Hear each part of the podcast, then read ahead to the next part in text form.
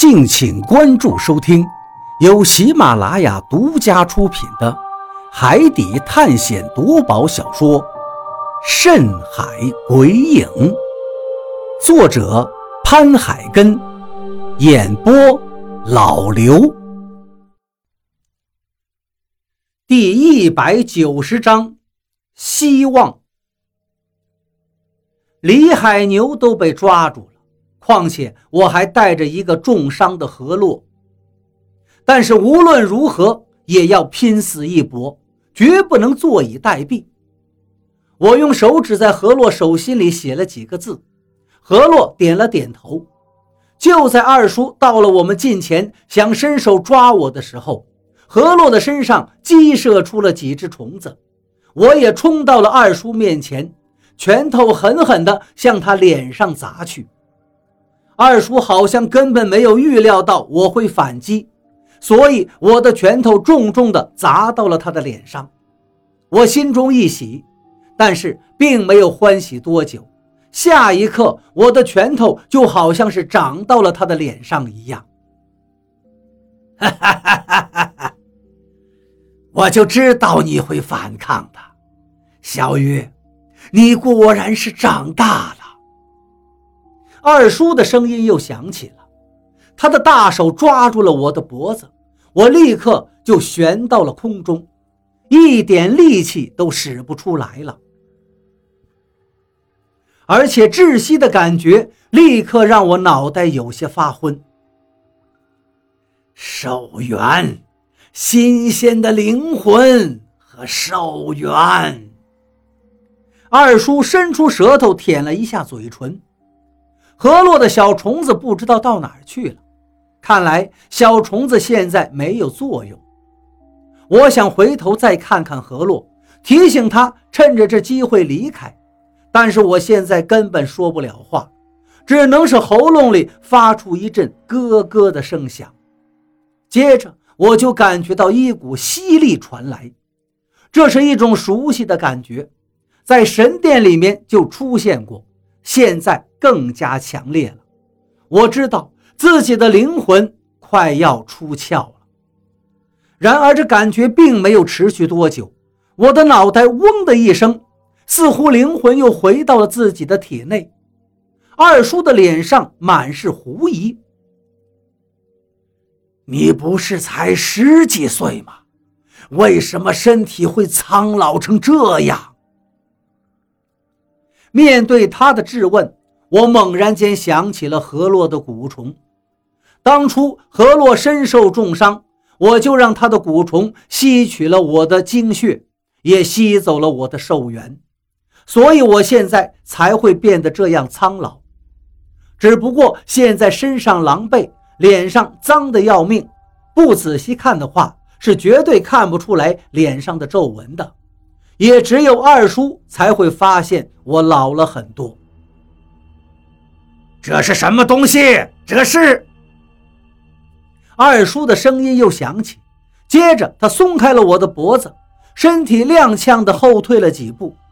我的脑袋一阵嗡嗡作响，不知道是不是缺氧的原因，眼前一片发黑。别动。何洛的声音就在我身边。接着他就搭在了我的后背上，我赶紧扶住何洛。他现在的脸色很好，但是脸上总有那么一丝说不出来的疲倦。你快喝点我的血，快！何洛对我说了这么一句莫名其妙的话，然后就倒在了我的怀里。我愣愣地看了看他，而这时二叔的声音又响起。这是什么虫子？为什么我的寿元正被它吸走？这是什么？我抬头一看，只见二叔正在拍打胸口的虫子，而在他胸口的那只虫子正是河洛的母虫。母虫是能够吸取人的寿元的。我现在这么老，就是因为被它吸取了。看了看河洛红润的并不正常的脸色，难道何洛让我吸他的血，就是因为……我迟疑了一下，最终还是把何洛的手腕放到自己嘴边，咸腥的血涌进了我的嘴里，而我只是轻轻地咬了一下，不知道是不是何洛的气血太足了。小子，是不是你们搞的鬼？这究竟是？二叔说到这里，忽然间双手在自己的脑袋上抓了起来，然后啊啊的狂叫着。狂叫了一阵之后，他停了下来，也不去管胸口的母虫了。他激动地看着我：“小鱼，你还活着，快走！我控制不了这身体多久，你们两个快走，能走多远走多远。”我放下了何洛的手臂，有些不敢确定，这到底是徐防军的诡计呢，还是真的二叔醒过来了？快吸！我有些承受不住了。何洛喃喃的声音传来，我低头一看，何洛脸上的红润更严重了，甚至身体都肿了一圈。啊！你给我回去！你们两个把这个虫子弄走！二叔的脸上又是一变，接着双手抓住正在他胸口的母虫，使劲的揪了起来。我顿时感觉身上轻盈了很多，那是一种久违的感觉，好像从上这个岛之后，我就再没有了年轻人该有的朝气，而现在竟然一瞬间回来了。在我怀里的何洛忽然吐出了一大口鲜血，我赶紧看向了母虫，母虫不知道什么时候被二叔扯掉了。现在正被他放进嘴里，疯狂地咬着。我这时也注意到了二叔的头发，之前的黑发现在都已经变白了。我赶紧看了看自己的手，细嫩的皮肤竟然像刚出生的婴儿一样。寿元，我之前损失掉的寿元现在都回来了，而且还绰绰有余。二叔又抓起自己的脑袋，疯狂地撕扯起来，而这时何洛也在疯狂地吐血，他脸上的红润已经开始消失，留下的只有苍白。我心中一惊，不知道是因为我喝河洛的血太多了，还是因为母虫刚才被二叔疯狂的撕扯的原因。正要问河洛的时候，二叔的声音又响起来了。哈哈哈哈哈哈！你终于还是不行了，这身体已经不行了，你长生的梦破碎了，长生，长生，到头来一场空啊！我没有再理会他，因为我现在不知道他是怎么了。他有可能是二叔清醒了，也有可能是徐防军继续在耍诡计，已经出现过好几次了。